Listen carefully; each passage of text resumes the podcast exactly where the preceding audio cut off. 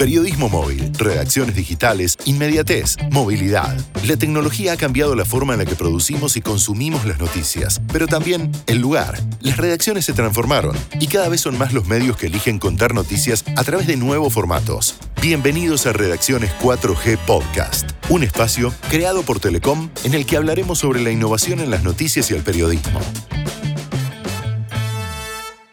Bienvenidos y bienvenidas a Redacciones 4G Podcast. Mi nombre es Irina Sternik. Y yo soy Eduardo Aguirre. En este capítulo nos propusimos pensar en la evolución de la radio, aunque evolución puede ser una palabra un poco pretenciosa y quizás vaya mejor diversificación o adaptación de la radio a los nuevos consumos. Es que hoy tenemos cada vez más opciones para escuchar la radio. El dial tradicional, la página de internet, las aplicaciones, a través de los asistentes de voz, pero también YouTube con o sin video y Twitch.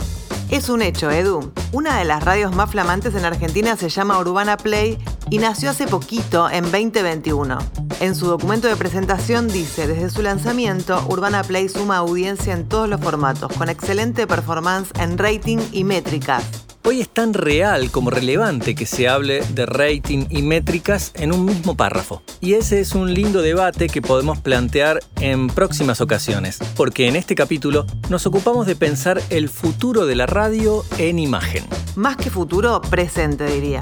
Hoy les contamos la experiencia de tres radios que ofrecen la oportunidad de mirar en vivo la transmisión sonora con video. La ya mencionada Radio Urbana Play, Radio Con Voz, que fue una de las primeras en poner en determinados horarios la cámara web, y Radio Gamba 106.3. En los tres casos se transmite simultáneamente en diversas plataformas que potencian la escucha y la audiencia. Comenzamos escuchando el testimonio de una periodista de vastísima trayectoria que hoy conduce la primera mañana de Radio Urbana Play. Le preguntamos a Mario O'Donnell si cambia en algo hacer radio con transmisión en vivo de video y cómo se convive hoy con ese panóptico permanente. Desde que arrancamos con Urbana Play a mediados de febrero, el programa se empezó a ver primero arrancaba a las 7 de la mañana la transmisión en streaming que se da, sale en YouTube, sale en Twitch, que nunca entré en Twitch, y sale también en, este canal de cable, Caseta Hace un tiempito que ya empezamos a arrancar a las 6 de la mañana y bueno, por un lado hay que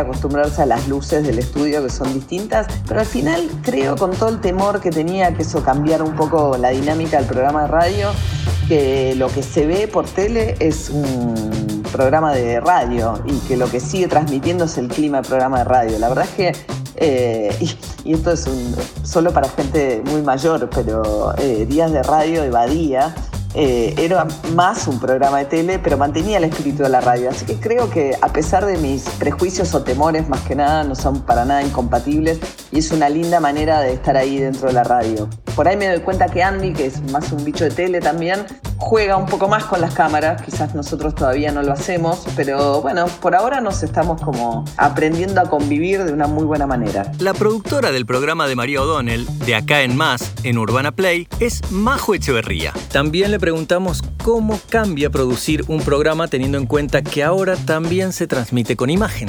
A mí me parece que eh, lo de la imagen es algo en lo que estamos todavía en un proceso de adaptación. A mí me gusta siempre pensar en la radio me parece que todos siempre tenemos en mente de que todo lo que estamos haciendo es principalmente radio. La imagen en este caso le suma un plus muy interesante eh, con un gran efecto en la audiencia además y un gran interés por ver los programas de radio, algo que no nos tomó por sorpresa porque ya lo imaginábamos, pero que sí nos pasó que están todos como haciendo referencias mucho a lo visual y además pidiendo un juego visual, con lo cual es una tarea nueva, es un nuevo, un nuevo espectro que se abre y con el que hay que jugar y hay que crear y hay que tener siempre en cuenta. Sobre todo también en la radio que tiene tanto gesto, en la radio tradicional que es puro gesto, se fue reconvirtiendo y se fue adaptando un poco al nuevo formato que tenemos ahora. Majo, ¿es la evolución o es el presente omnipresente? Presente, valga la redundancia, de la misma radio de siempre?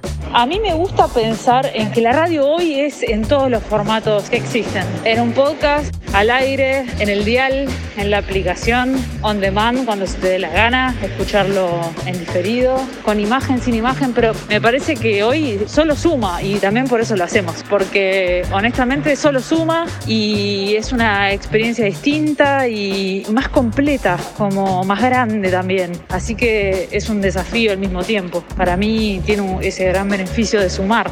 Es una, un crecimiento también para mí del medio y sobre todo esto de que la radio hoy realmente tiene que estar eh, eh, y es radio en todos los formatos. No deja de ser radio por tener imagen. Siempre con el alma de la radio en la mano se puede convertir y se puede tener imagen también.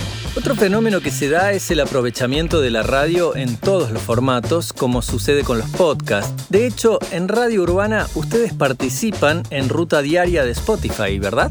En el caso de Ruta Diaria de, Spotify, para mí eh, es un contenido que adaptamos para ese formato. Sabemos lo que Ruta Diaria necesita, lo que Ruta Diaria es, lo que la gente busca al usarla como, como herramienta de Spotify y sabemos cómo crear el contenido adaptado a ese formato, que no es solo lo que está al aire, es una división de lo que está al aire es un trabajo editorial de decir eh, qué contenido y de qué manera se, muestra, se replica en tu ruta diaria. Así que tratamos de pensar siempre el lugar y la plataforma en la que estamos subiendo el contenido para saber de qué manera lo consumen, de qué manera funciona y de qué manera queremos mostrarnos nosotros también. Así que se piensan diferentes, sí, los segmentos, se adaptan y eso también es un desafío, porque hoy todos los contenidos que haces de la radio, que es como si hubiese una especie de organigrama, estaría arriba del todo, se van distribuyendo y se van convirtiendo y diferenciando dependiendo de dónde eh, lo van a terminar escuchando. Así que sí, sí, para mí sí se piensan diferentes. Por su parte, Pablo Zuca, operador de Urbana Play y uno de los diseñadores de esta nueva propuesta sonora visual, nos cuenta cómo fue pensada la radio. Creo que el mayor desafío fue más adaptarnos a, los estudios en el formato tan abierto y con tanto distanciamiento, estar acostumbrados a tener los espacios tan definidos como en una radio convencional, control, producción, estudios de aire, estudios de edición, grabación, etcétera, pasar a este formato tan abierto, tan a cielo abierto por momentos, tener espacios tan definidos, nos costó un poco. La parte televisada o de video no nos costó tanto porque tuvimos un gran aporte de la productora que se dedica a esto. Entonces es como que tuvimos eso resuelto con profesionales que ya vienen trabajando en el tema hace un montón. Puedo decir que lo, lo que más nos costó es lo que resultó ser nuestro mayor diferencial, esos espacios que por ahí hoy mostramos en pantalla. Y claramente, y tenemos bien en claro que es lo que queremos seguir haciendo, es no ser un medio tan híbrido, sino ser una radio que se ve en pantalla. No dejamos de hacer nada por estar en pantalla, o sea, somos una radio, una radio que se ve por todos los dispositivos y todos los formatos. Capitalizamos esa primera incomodidad y ese primer desafío. Mientras tanto, en Córdoba, Gamba Media también se suma a estas radios con imágenes. Le preguntamos a Federico Mesa, fundador y director a cargo de expansión y relaciones institucionales, cuándo comenzaron a integrar el video en las transmisiones de la radio y por qué dieron este paso. Gamba nació como un proyecto multiplataforma desde sus orígenes. Siempre tuvo la firme convicción de innovar en el campo de la comunicación y de la radiofonía tradicional. Desde el comienzo se apoyó fuerte en las redes sociales, en las aplicaciones móviles, en los contenidos digitales y a los pocos años de su nacimiento, allá por el año 2014, incorporó el video también con el proyecto Gamba Play, por el cual pasó a transmitir en simulcasting por FM y por video toda su programación. Esto se hizo integrando un software que nos permitía hacer estos nuevos contenidos en esta nueva plataforma. Y bueno, eh, detrás de eso hay una anécdota muy interesante porque el proyecto mm, eh, Gamba Play se presentó junto con este software en la NAB, que es la Feria Internacional de Tecnología para Medios, que se hace en Las Vegas, en Estados Unidos. Y el software con Gamba de demo, con el desarrollo que había generado Gamba de demo en video, obtuvo el premio al producto innovador del año en esa feria y hoy también, gracias a, ese, a esa tecnología, este, nosotros hemos podido armar nuestra plataforma, digamos, o nuestra multiplataforma y nuestra red de franquicias. Fede, en Gamba Media, ¿priorizan el video en vivo o el video on demand? ¿Y por qué? Esta radio filmada, esta radio en video, en real time, fue una moda que no duró muchos años. Bueno, como muchas cosas en términos de contenido y tendencias de entretenimiento que se viven, la verdad, cada vez más con una vorágine muy fuerte. Nosotros los que generamos eh, contenido y trabajamos gestionando medios de comunicación tenemos que estar muy atentos a estas tendencias y en su momento detectamos que había un interés mucho más fuerte y más creciente en el video on demand, todo lo que era video en real time, en las audiencias jóvenes, había perdido mucho protagonismo. Y recién ahora estamos hablando de los orígenes de, Netflix, la época donde YouTube también se estableció como una, como una plataforma muy muy fuerte y fue cambiando el rumbo del consumo de contenido de video. Y recién ahora con los Instagram Live y con las plataformas de streaming en vivo como Twitch, el video en vivo está mm, volviendo a cobrar cierto protagonismo dentro de las plataformas digitales. Pero bueno, en su momento Gamba Play, que fue nuestro proyecto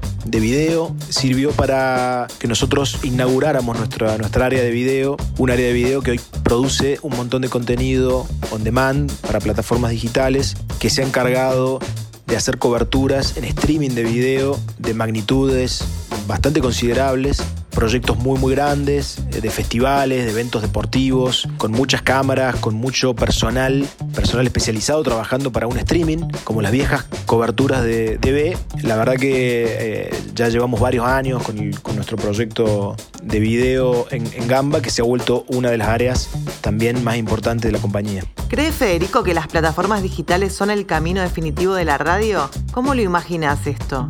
Definitivamente el futuro de la radio eh, está en las plataformas digitales, pero hoy lo que estamos viendo es una convivencia entre las plataformas digitales y la FM. Sigue siendo un canal muy noble por muchos motivos, porque es gratuito, porque es muy fácil de, sintonizar, la tecnología es económica, con lo cual todavía tenemos mucho tiempo de, de FM como canal, digamos, para poder escuchar la radio, pero las plataformas digitales vienen creciendo desde hace mucho. Si nos guiamos por las proyecciones y por la futurología que se hacía hace 10 años cuando nosotros arrancamos. Hoy la frecuencia modulada estaría muerta, pero bueno, sin embargo hay proyecciones equivocadas. Nosotros creemos que todavía le queda mm, una sobrevida interesante a la FM, pero sabemos que es en compañía y compartiendo protagonismo con todas las plataformas digitales que existen y las que están por venir. Estamos mirando con mucha atención y con mucho interés lo que está pasando con redes sociales como Clubhouse y los canales de, audio que están activando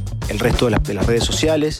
También estamos indagando y desarrollando nuestros contenidos de podcast, que es un primo hermano de la radio y es el contenido on demand de audio de la actualidad. Y también la, radio online está a punto de sumarse a las alternativas que existen dentro del marketing digital, dentro de la publicidad programática, porque la tecnología lo permite, con lo cual el mercado del audio en general, no solo de la radio, está cobrando un protagonismo muy interesante.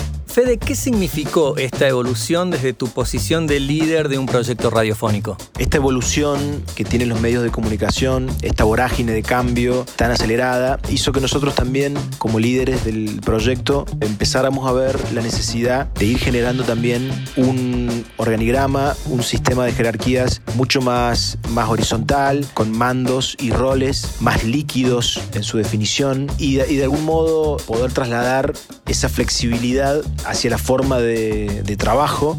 Hoy por hoy cada producto tiene su propio líder en Gamba y lo que tratamos de hacer es generar laboratorios constantemente de innovación, pruebas constantes y de esa manera nosotros eh, vamos generando nuestra propia adaptabilidad a estos cambios y nuestros propios experimentos. Eh, la evolución de nuestro ecosistema también ha traído una evolución en nuestra propia forma de organizarnos como estructura de trabajo. Volvemos a hablar ahora de lo que sucede en la escena radiofónica de Buenos Aires. Otro periodista que encabeza la primerísima y primera mañana de las radios más escuchadas del país es Jairo Estrachea. En Radio con Voz empieza muy temprano junto a Camila Segovia y continúa con Ernesto Tenenbaum en Chapa hasta las 10 de la mañana. A él también le preguntamos sobre la experiencia de hacer radio con video. La verdad que hacer radio para mm, televisión con imágenes es bastante mm, natural porque, dicho mal y pronto, no le damos bola conscientemente a que estamos saliendo por una pantalla, o por lo menos va de menor a mayor. Nos olvidamos casi siempre, sobre todo en materia de gestos, en materia de barbaridades que hacemos con el cuerpo y de mm, prolijidad, pero de a poco eh, la transmisión en vivo por primero caseta o después por net se va profesionalizando. Te sorprende mucha gente que te dice los veo todas las mañanas y recién ahí me acuerdo que estamos saliendo. El abordaje se está profesionalizando o tomando conciencia de que es otro instrumento y de hecho de a poco, y esto es una deuda que teníamos, le vamos agregando el componente de imágenes y de soporte visual a los temas que tocamos, pero todavía manda 80% la idea de que estamos haciendo radio, no, no caemos en la cuenta de que nos están transmitiendo por tele. Jairo, ¿poco a poco se fueron profesionalizando o bien fueron virando hacia un formato más televisivo?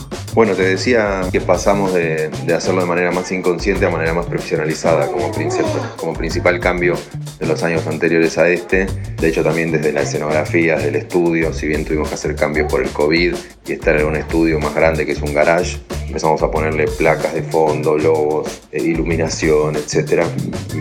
la idea sería que con los años se va profesionalizando, va siendo menos amateur, que ya no es solo poner una cámara, sino que empieza a emular criterios de un programa de televisión, por más de que nosotros no nos acordemos. Jairo, a esta situación, ¿la llamarías evolución o futuro de la radio? Tal vez ya no veo que sea el futuro, veo que es el presente desde hace muchos años, esa posibilidad de streamear la imagen del estudio, sumarlo a una señal de televisión en algún caso, me parece que va a ser algo de mínima para pensando en plataformas, eh, ya no solo como YouTube, sino como Twitch o alguna otra red que se vaya sumando, pero me da la impresión de que para bien o para mal, para los que se quejen o para los que lo vean como una oportunidad, como que la imagen desde el estudio va a empezar a ser algo como que viene ya con el combo de la radio, ¿no? Y por último, ¿tienen planes para salir en alguna otra plataforma? En principio vamos a seguir por net y entiendo que toda la radio está empezando a subirse a un streaming por YouTube en vivo las 24 horas o casi toda la programación, pero no sé en qué momento. No tengo claro de que vayamos a otra plataforma. Está como la idea general siempre de ir sumando cosas. Guillo García, director de Radio con Voz, nos cuenta cuáles son los nuevos desafíos de la radio tradicional.